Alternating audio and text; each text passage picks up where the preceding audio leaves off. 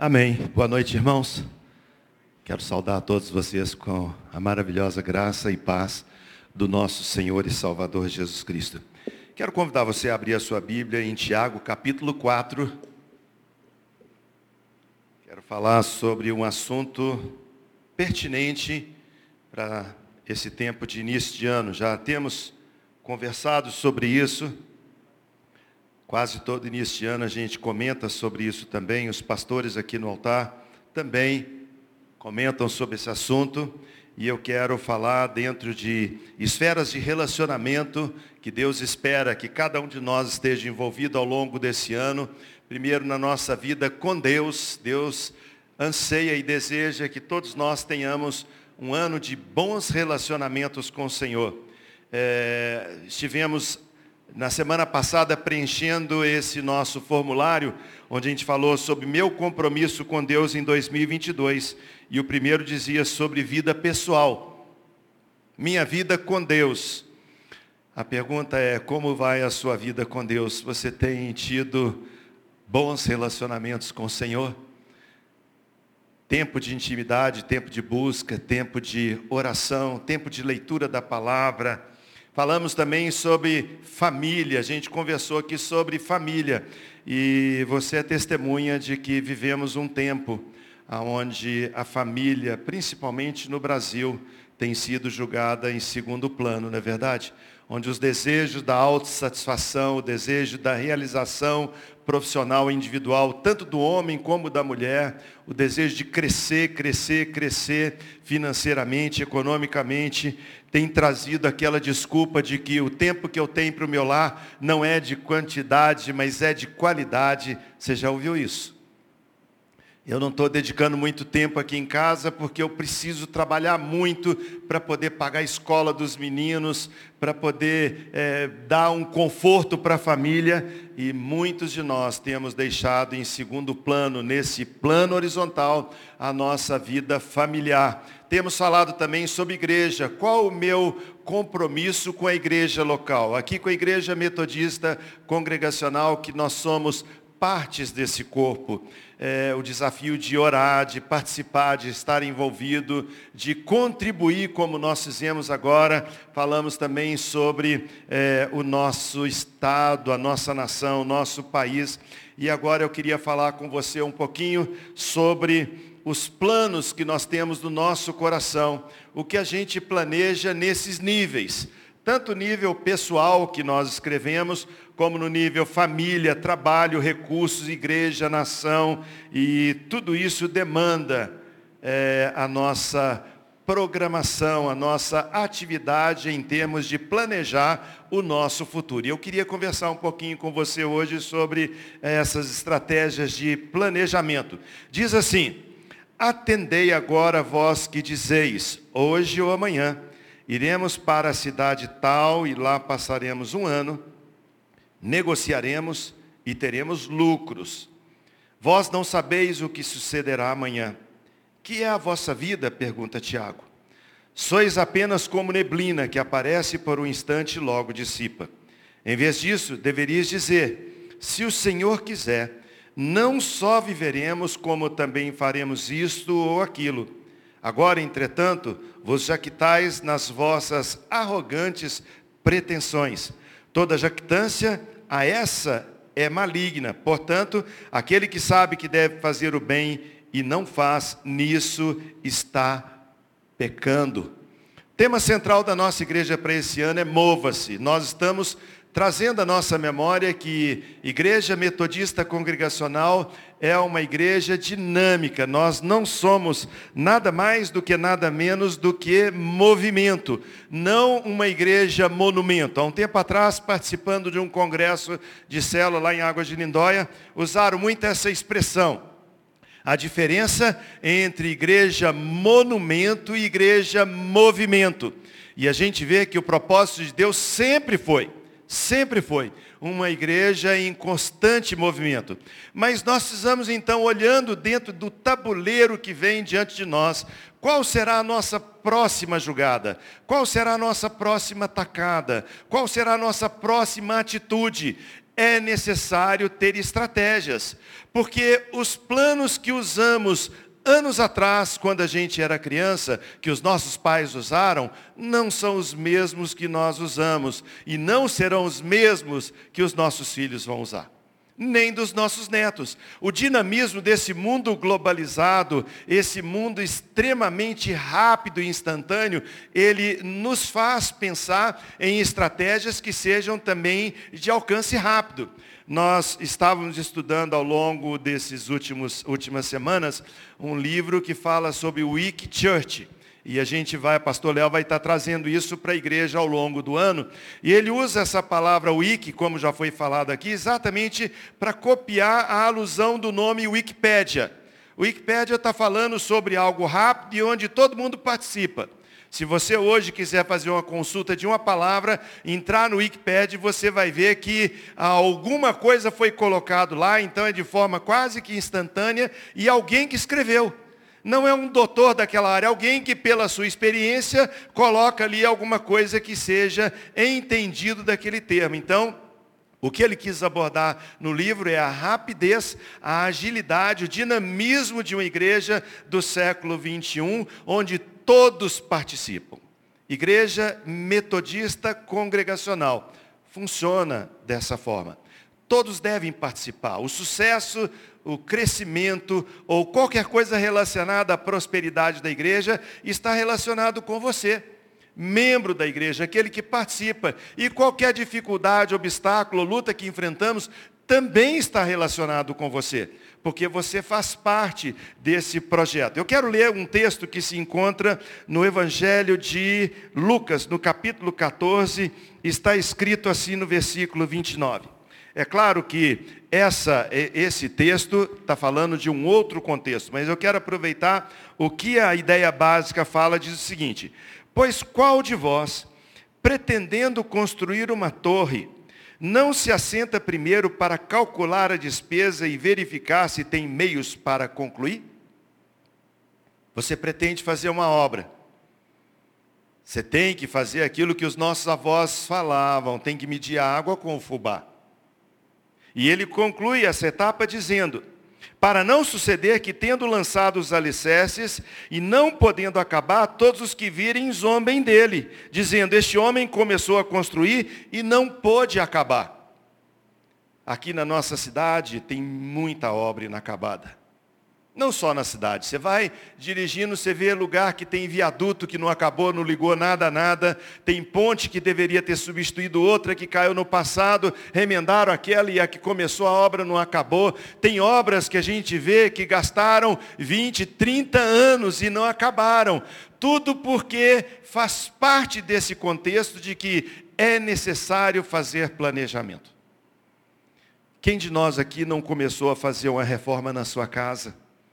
E pensava assim, eu vou, eu vou melhorar um pouco essa parede, e quando pensa que tem o recurso para aquilo, quando descasca a parede, fala, meu Deus, vou ter que mexer na parte elétrica. E aí, eh, eh, mexer na parte elétrica, Ronaldo, nota que precisa mudar, que a fiação não passa naquele tipo de tubo que existia, e de repente a gente dá uma olhada e fala assim, a minha obra ficou o dobro, o triplo daquilo que eu pensava, quando não diz, eu não consegui acabar porque os recursos acabaram primeiro. Planejamento. Vivendo numa nação como nós vivemos hoje, século 21 no Brasil, país de terceiro mundo, é muito mais difícil ainda fazer os nossos orçamentos, fazer os planejamentos. Numa inflação galopante e que afetou não só o país, mas o mundo inteiro. Países de primeiro mundo da Europa estão chegando também a dois dígitos a nível de inflação. Porque essa pandemia pegou todo o planeta Terra e afetou produtividade, afetou consumo, afetou é, mão de obra e todos nós nos sentimos envolvidos nesse drama. Mas mesmo assim não muda a ideia central. Sabe, Serginho, de que nós temos que planejar. Nenhum construtor deveria então começar a fazer uma torre, começar uma obra sem contar os seus tijolos, sem ver se os seus recursos estaria até o final. E ele fala sobre uma outra parte também, versículo 31. Ou qual é o rei que, indo para combater outro rei, não se assenta primeiro para calcular se com 10 mil poderá enfrentar o que vem contra ele com 20 mil? Caso contrário, estando o outro ainda longe, envia-lhe uma embaixada pedindo condições de paz. Eu me rendo. Se ele não contar aos seus soldados, não falar, eu tenho condição de enfrentar, não dá certo.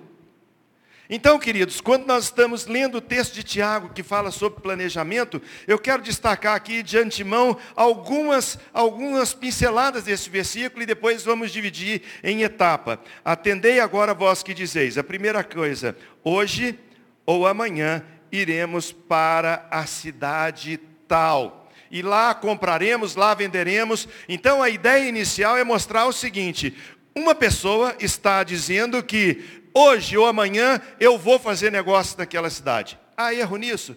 Claro que não. Quando o Tiago está falando, nós vamos discorrer nisso ao longo dessa, desse nosso momento de meditação, ele não está contradizendo ou dizendo que nós não devemos planejar. O que ele está contando em todo o contexto mostra é o erro de fazer planos sem incluir ou consultar o Senhor. E quando ele vê que uma pessoa faz uma decisão de planejar sem consultar o Senhor, a palavra de Deus nos diz que esse homem, ele é extremamente arrogante nas suas pretensões, e essa arrogância, esse desejo de agir sem Deus, é maligno, é do diabo. Então, queridos, o primeiro ponto que eu gostaria que você pensasse comigo nessa noite é que Planejar é bom. Deus é planejador. Deus é estrategista. Deus falou que o mundo ia ter estações. Tem estação da chuva, depois tem estação disso, daquilo, aquilo outro. É, é, esse ano, inclusive, estamos passando aperto com a nossa estação de chuva, mas ela é necessária, irmãos. Nós hoje estamos julgando a intensidade de chuva, não é porque os céus estão errados mas porque construímos no lugar errado. Porque não levamos a sério a coerência de que construir em costa é perigo, fazer cidade em ponto baixo é perigoso, asfaltar todas as ruas e deixar que ela fique completamente impermeável é erro. Nós não planejamos no passado as nossas cidades do presente. Por isso que nós estamos sofrendo desse tanto. Chuva sempre foi bênção. Chuva sempre fez parte do projeto de Deus depois do dilúvio, que ele falou que ele, essa chuva regaria a terra, e nós oramos para que haja chuva. Então, a intensidade da chuva hoje está maior, porque nós estamos destruindo a natureza, nós estamos fazendo contaminação dos nossos ares com poluição, nós estamos colhendo o que nosso passado fez. Mas precisamos entender que Deus nos chama a desafiar, assim como Ele é estrategista e planejador, que você também planeje a sua vida. A liderança pastoral tem se encontrado duas vezes por semana ao longo dos, das semanas do ano passado e desse ano também às vezes ficamos aí de nove da manhã até um meio-dia, depois encontro outro dia para poder conversar, pensando exatamente em estratégia. Quais são os planos? Porque nós não queremos fazer alguma coisa como começar uma construção e não ter dinheiro para acabar. Tiago, então, não está falando sobre nós abrirmos mão da estratégia de planejar. E eu sei que mesmo de forma rudimentar, simples, banal, todos nós fazemos algum plano no início do ano. Pastor Léo falou hoje cedo que o que é necessário agora é tomar direção naquilo que estão os nossos planos. E ele citou exemplo. Eu quero perder peso esse ano, mas nada de academia, nada de ginástica, nada de dieta, nada. Como é que eu vou perder peso? Não tem jeito. Então nós temos que caminhar na direção daquilo que foi planejado. Para isso, nós precisamos de estratégias. Tiago, então, não está combatendo a questão do planejamento. Ele está combatendo, sim, a arrogância do nosso coração em fazer planos sem consultar o Senhor.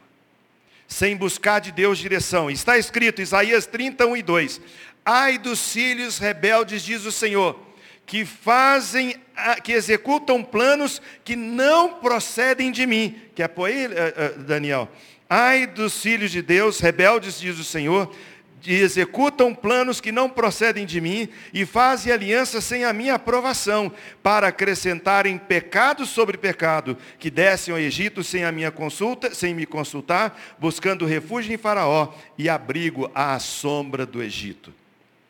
Egito era um país forte, podia ajudar, em termos econômicos, em termos de exército, em termos financeiro, mas a palavra de Deus está falando, ai dos filhos rebeldes, quando você toma uma atitude, ainda que ela pareça politicamente correta, ainda que ela conduza a uma ideia de um raciocínio quase que indutivo, se fizer isso é bom, mas se não consultar o Senhor, você pode dar com os burros na água, você pode enfrentar problemas mais adiante arrogantes pretensões que não são de Deus, mas são malignas. Sabe o que a Bíblia quer dizer sobre isso?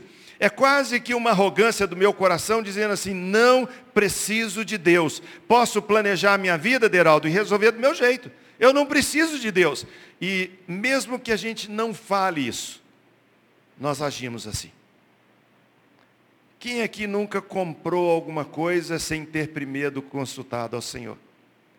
Quem nunca fez um empreendimento numa área sem consultar Deus? O senhor está nisso? Esse dinheiro que eu vou investir nisso está nos teus planos? Irmãos, errar, perder, é, é, dar errado no negócio é natural. A Bíblia diz que o sol nasce para todos. Gente do mundo perde dinheiro e ganha dinheiro, e gente de Deus ganha dinheiro e perde dinheiro. Não é só isso que nós estamos falando, mas quantas pessoas entraram num relacionamento sentimental? não consultando ao Senhor. E de repente, o relacionamento vira uma tragédia. E quantas pessoas a, a, trabalharam na área financeira, econômica, abriram uma empresa? Eu já fiz isso, irmãos. E já fiz consultando o Senhor. E ainda assim pedi e falava, Deus, isso não é justo. Eu te consultei. Mas a pergunta que Deus fala comigo é assim, mas quem disse que eu aprovei? Quem disse que foi aprovado? Você simplesmente quis fazer de mim, disse Deus, como um avalista e não como Senhor. Você sabe muito bem o que é a diferença de um avalista e Senhor avalista, eu quero comprar uma moto, procuro o Ronald, fala assim, Ronald, estou pegando um dinheiro lá no banco, assina comigo aqui. Ari, o que, que você vai comprar? Eu vou comprar uma moto. Eu não quero saber se ele gosta de moto, se ele é a favor de ter moto, se ele acha perigo, mas eu quero a assinatura dele, ou seja, eu quero que ele aprove a minha escolha. E como prova de que ele aprova, ele põe a assinatura e se torna co-devedor comigo. Mas Deus não é avalista de ninguém. Deus nunca vai avalizar as suas questões se você primeiro não consultá-lo. Não perguntar a ele, Senhor, o Senhor está nisso? Se você não fizer assim, ainda que você seja um estrategista e faça planos, hoje ou amanhã eu vou para a cidade tal, lá vou vender, lá vou comprar e vou ganhar dinheiro, ainda assim vai dar com os burros na água. Sabe por quê? A Bíblia diz que isso é presunção. Presunção é uma viver uma vida como se não dependesse de Deus. É viver e pensar que nós temos o domínio sobre toda e qualquer situação. Mas nós temos que entender que isso é maligno. Já parou para pensar nessa intensidade? Vou repetir. Já pensou nisso? Que quando você quis comprar um automóvel, quando você quis comprar um terreno, quando você quis planejar a sua viagem de férias, você não consultou o Senhor. Talvez seja tarde depois de dizer, Senhor, o avião estragou, não deu, perdi a viagem, a culpa é de Deus. Ah, mas você está dizendo que toda vez então que eu consultar o Senhor, o avião não vai, não vai perder o voo. Não, vai... não, não é isso que eu estou dizendo. O que eu estou querendo dizer é que é malignidade fazer planos sem colocar o Senhor no seu plano, sem consultar e sem ouvir a voz do Senhor. Por quê? Qual base bíblica que eu tenho nisso? O próprio Tiago diz assim: Vós não sabeis o que sucederá amanhã, que é a vossa vida? A primeira afirmação, amados, é que nós não sabemos nada nós não sabemos absolutamente nada. Nós ficamos, todos nós, espantados vendo televisão ontem, ou quem viu hoje, o pessoal lá em Furnas, eu parei naquele barranco, irmãos, eh, inúmeras vezes. O Lago de Furnas tem esses cânions, a gente alugava lancha, alugava. Teve uma época que juntou na minha família, nós éramos mais de 20, né, Suzana? Devia ser uns 30.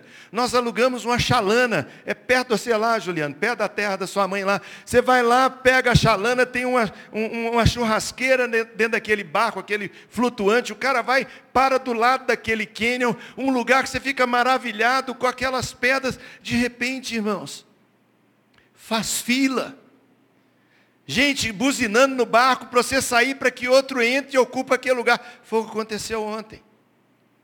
E de repente aquele barranco cai. E faz aquela tragédia na vida daquelas pessoas. Sabe por que isso acontece? Porque nós não sabemos nada. Eclesiastes 8, 7, 8 diz assim: Porque o homem não sabe o que há de suceder, nem como há de ser, ninguém, ninguém há que o declare. Não há nenhum homem que tenha domínio sobre o vento para o reter, nem tampouco tem ele poder sobre o dia da sua morte. Sabe o que a Bíblia está falando? Que quando uma pessoa consulta um cartomante, quando uma pessoa consulta um vidente, quando uma pessoa deixa alguém ler a mão, quando alguém vê alguém julgando búzios, tarô, o que for, ele está consultando demônios, porque ninguém pode dizer para nenhum de nós o que será o nosso próximo milésimo de segundo. A palavra de Deus fala na totalidade, porque o homem não sabe o que há de suceder, nem o que há de ser, ninguém há que o declare. O que acontece nessas consultas, a própria matemática explica, são probabilidades. Eu estava jogando hoje à tarde, eu, a Suzana, o Rafa, o Dani, a Nina, estávamos jogando o War, né, Suzana? O War. E uma hora o Rafa foi me atacar. E eu tinha três dados e ele tinha um. Ele jogou o dado e caiu dois. Até o dois eu ganharia. Só não podia ser um. Um em seis. 15% de probabilidade. Adivinha? Eu joguei o dado, caiu no um.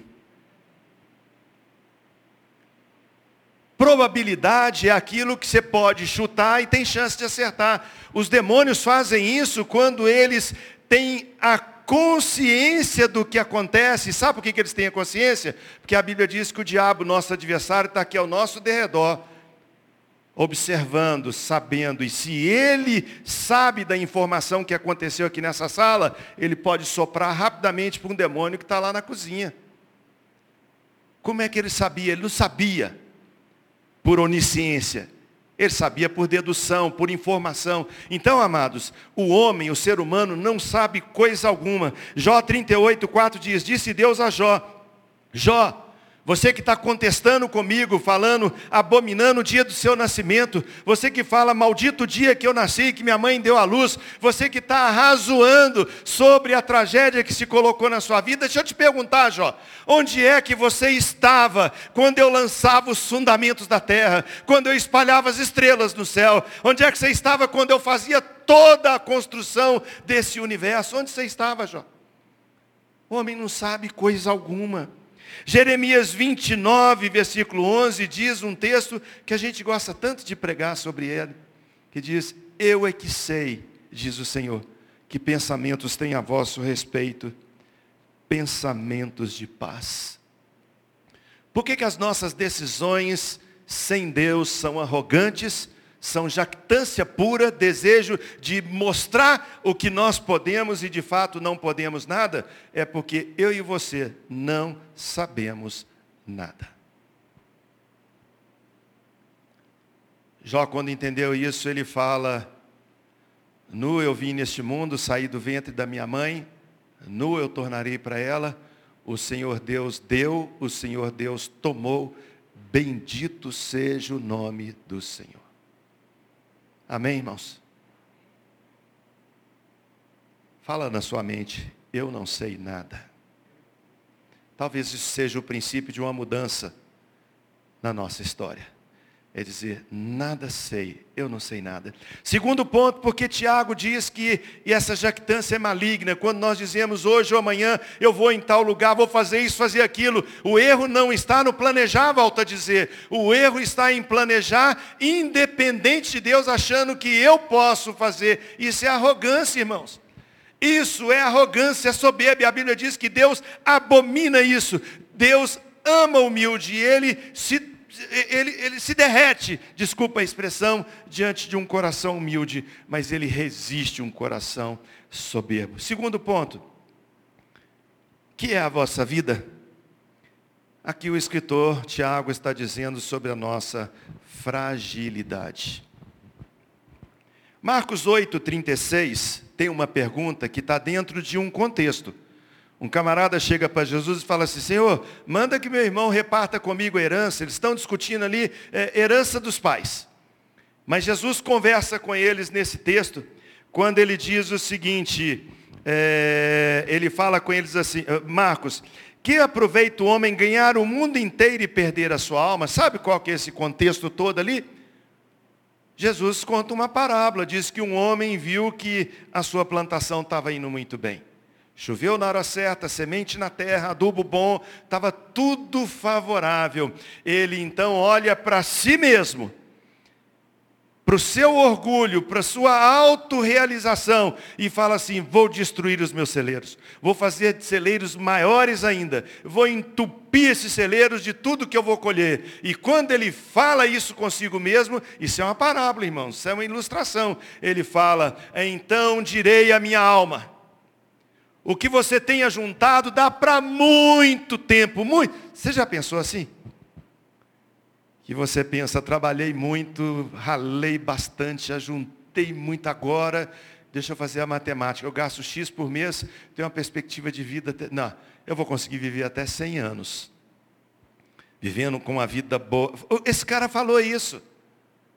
Tens ajuntado para muito tempo, talvez estivesse com um copo de uísque na mão, da época lá pensando, agora alma, regala-te, curte, a, a, usufrui da sua vida. Você trabalhou muito, você merece, você a, se realizou, viu, recompensou pelo seu trabalho. Aí vem uma voz dizendo assim: louco,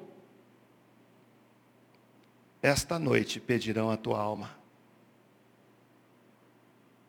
E o que você ajuntou, para quem vai ficar?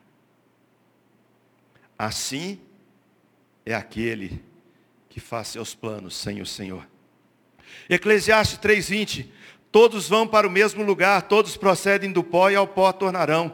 Jó 7,9, tal como a nuvem se desfaz e passa, disse Jó. Aquele que desce à sepultura nunca mais tornará dele. Tal como a nuvem, irmãos, hoje em Belo Horizonte a nuvem de e passou 300 vezes. Eu chegava lá na, na, na, no nosso quarto, a Suzana Chuva passou. Eu chegava na Copa, Suzana Chuva voltou. Aí eu ia lá no banheiro, ia ligar a televisão, a chuva voltou. A nuvem foi e voltou só hoje. Muitas vezes, o que está dizendo? Tal como a nuvem se desfaz e passa. Olha um dia bonito. Você está lá no sítio, na praia, na cidade, olhando para o céu, vem aquele vento e toca aquela nuvem. De repente você fala assim, gente, aquela nuvem parece a figura de um animal. Já não parece mais. Aquela nuvem agora não parece com mais nada. Foi. E a Bíblia diz que tal como aquela nuvem se desfaz e passa, aquele que desce à sepultura nunca mais tornará dela. Jó 14, 2 diz, o homem nasce como uma flor e murcha, foge como a sombra e não mais permanece. 2 Coríntios 4, 7 diz que nós somos vasos de barro. Por que, que nós não devemos planejar sem Deus? Por que, que isso é arrogância? Por que, que isso é mostrado como malignidade? Porque nós nada sabemos e somos extremamente frágeis. Irmãos, uma coisa que a gente só consegue enxergar em microscópio e mesmo assim eletrônico talvez, está contaminando mais de um milhão, dois milhões de pessoas dia. Todo o dinheiro desse planeta na área de ciência está sendo aplicado nisso, independente do que você pensa sobre, ah, isso é um vírus fabricado ou não, isso é acidente da natureza, não interessa. O que eu quero dizer é que, feito pela mão humana, ouvindo da natureza, alguma coisa que não se mede com o olho, que não dá para. Está acabando com a nossa, a nossa geração, com as nossas cidades, com os nossos empregos, com a nossa paz. Todo mundo está pensando, será que eu vou conseguir viajar semana que vem? Será que. Recebemos ligação agora de um amigo muito querido, Jackson, que várias vezes tocou aqui na igreja. Eu queria até pedir que você estivesse orando por isso a Déia, a esposa dele, há 15 dias atrás, 20 dias, nós jantamos juntos. Depois do jantar, ele fica uma hora no piano louvando ao Senhor. A gente perde até noção do tempo, de como é bom estar louvando o Senhor com ele. A Déia teve Covid, foi para o hospital, respirador, agora está na UTI, agora ela está entubada. Quantos de nós somos testemunhas da nossa fragilidade? Basta um vírus, irmãos. Basta uma bactéria pequenininha para acabar com o nosso futuro. Que aproveita o homem ganhar o mundo inteiro e perder a sua alma, pergunta o Marcos 8,36. Precisamos ter consciência da nossa fragilidade, precisamos entender que tudo na nossa vida depende do Senhor. Por isso Tiago diz, se o Senhor quiser, não apenas viveremos ou faremos isso ou aquilo Provérbios 3, 5 a 6 diz assim: Confia no Senhor de todo o teu coração, e não te estribes no teu próprio entendimento. Reconhece o Senhor em todos os teus caminhos, e Ele endireitará as tuas veredas. Confia no Senhor. Quanto? De todo o coração. Reconhece o Senhor nos teus caminhos, e Ele vai endireitar as suas veredas. Paulo nos escreve em Romanos 12, 1 e 2, aquilo que a gente fala tanto para os nossos filhos. Rogo-vos, pois, irmãos, pelas misericórdias de Deus, que apresentei os vossos corpos como sacrifício vivo, santo e agradável a Deus, que é o vosso culto racional. E não tomeis a forma deste mundo, mas transformai-vos pela renovação da vossa mente, para que vocês possam experimentar qual é a boa, perfeita e agradável vontade do Senhor. Como é que eu vou saber qual a vontade do Senhor? Quando eu oferecer para Ele o meu corpo, a minha vida, dedicar a Ele e falar, Senhor, o Senhor está nisso? Isso glorifica o Teu nome? É isso que o Senhor quer? Eu quero concluir contando uma história que você conhece muito bem, a história do rei Davi. Ela está relatada em 2 Samuel no capítulo 5. Ela nos diz que Davi acaba de ser consagrado rei em Israel o segundo rei. Saul tinha sido morto, Davi começa então a reinar, as tribos vão a cada tempo é, consolidando, primeiro as tribos daqui, depois de lá, agora Davi é o rei de todo Israel. E quando ele é o rei de todo Israel, a Bíblia nos fala que os filisteus se levantaram contra ele. Mas sabe, irmãos, se você olhar na Bíblia, você vai ver que nos capítulos anteriores, lá pelo 17, Davi já tinha vencido o filisteu. Davi já sabia como vencer aquele tipo de inimigo.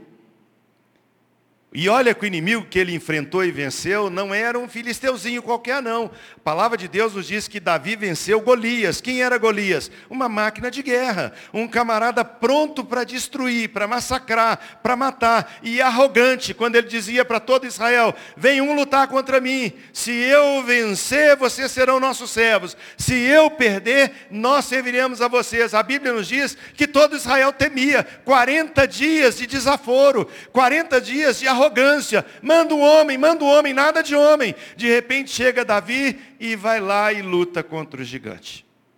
Você vem contra mim com espada, com lança, com armas, eu vou contra você em nome do meu estilingue. Não foi isso. Eu vou contra você com pedras especiais. Não foi isso.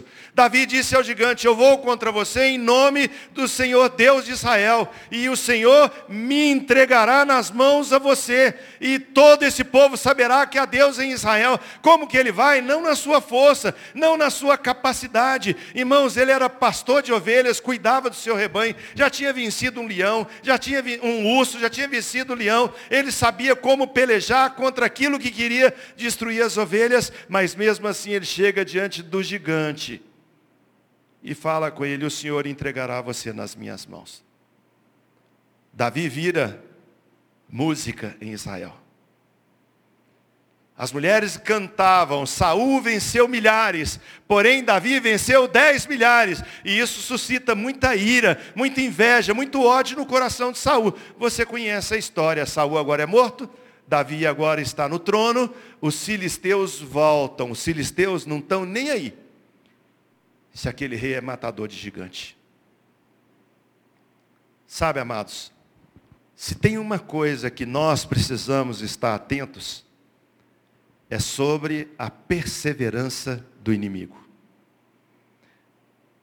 Ele já leu o último capítulo, ele já leu o último livro da Bíblia, ele sabe que a igreja prevalece pelo sangue do Cordeiro, ele sabe que nós somos mais do que vencedores, ele sabe que a igreja tem vida eterna em Cristo Jesus, ele sabe que Jesus Cristo vem para reinar aqui na terra, ele sabe que ele é derrotado, que Jesus trouxe lá do inferno, lá do Hades, a chave da morte, ele sabe que não tem chance, que lá na cruz, desde a eternidade, o Cordeiro de Deus venceu, ele sabe sabe disso, mas continua tentando, continua lutando pela sua vida, continua tentando te enganar, muda uma camuflagem, põe outra roupa, veste outro jeito, uma nova estratégia, mas sempre tentando fazer com que a sua vida seja destruída.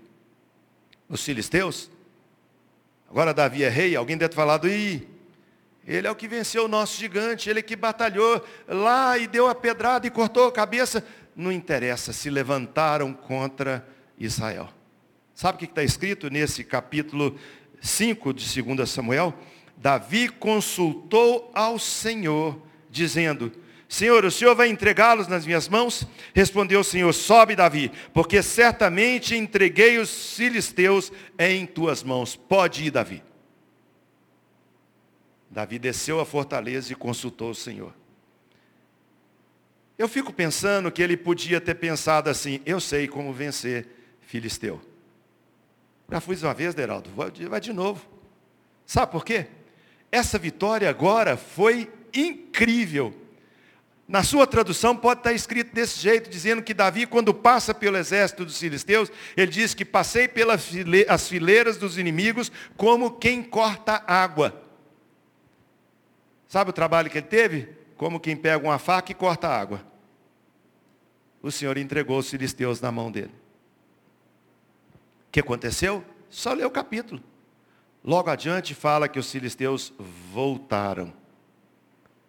Mesmo inimigo, mesma estratégia, mesmo propósito, roubar, matar e destruir.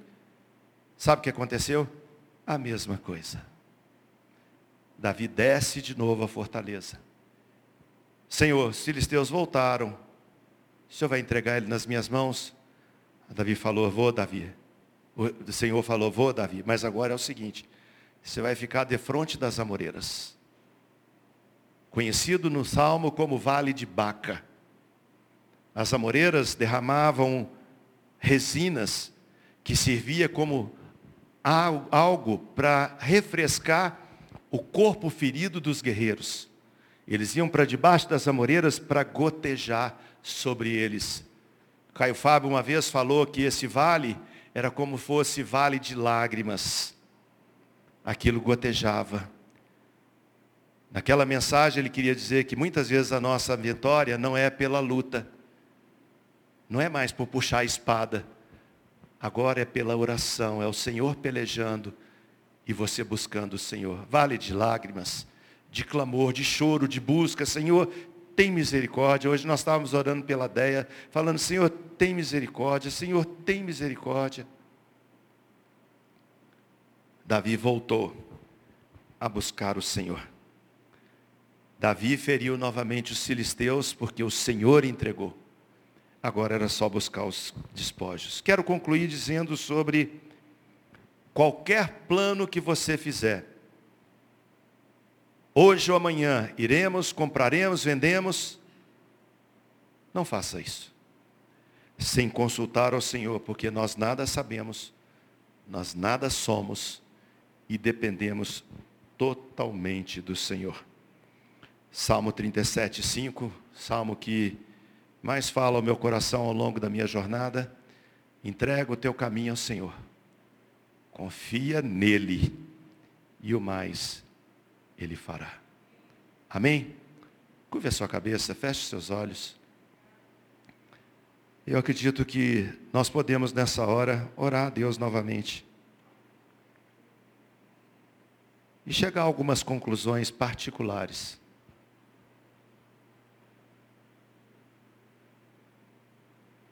Talvez a primeira delas fosse, Senhor, eu me arrependo, me perdoa. Por ter tomado atitudes, feito escolhas, planejado etapas da minha vida sem consultar o Senhor. Tua palavra nos fala sobre o poder do perdão. E eu quero, Deus, confessar o meu pecado da arrogância, do orgulho, da altivez, a jactância do meu coração, achando que eu posso alguma coisa. Quem sabe a segunda etapa da sua oração seja voltar para Deus e falar: Senhor, eu confesso que não sei nada. Reconheço que não sou nada. E declaro que a minha vida está nas tuas mãos. A vida da IMC, vida do pastor Léo, que dirige essa igreja, a vida de todos nós que participamos dessa comunidade, a vida de todo ser humano, depende tão somente do Senhor. Por isso, Pai, eu quero em nome de Jesus, nome de Jesus, pedir, me dá a tua direção, para que eu possa fazer planos com o Senhor que os meus planos tenham o Senhor como primazia. Assim como nós escrevemos na semana passada dizendo que o meu compromisso com Deus em 2022 na minha vida pessoal é colocar o Senhor em primeiro plano, não de boca, não de palavra, mas de fato e de verdade. Abençoa, Senhor. Abençoa nossas vidas. Deus querido, eu quero agradecer pela tua palavra, que é viva e eficaz. Agradecer, Deus, pelos ensinos de Tiago, que nos mostram o que devemos fazer a respeito dos nossos planos. Pois como lemos, eu é que sei que planos tem a vosso respeito, diz o Senhor, planos de paz. Nós queremos caminhar dentro dos teus planos. Livra-nos do mal, Senhor, pela tua bondade. Libera sobre a vida dos nossos amados, das pessoas da igreja, palavra de cura, palavra de proteção. Livra-nos do mal. E agora, quando retornamos para o nosso lar, leva-nos debaixo da tua paz. Que o amor de Deus, a maravilhosa graça do Senhor Jesus e o poder do Espírito seja com cada um de nós, os nossos familiares, com toda a tua igreja, hoje e sempre. Amém. Senhor te abençoe e te guarde.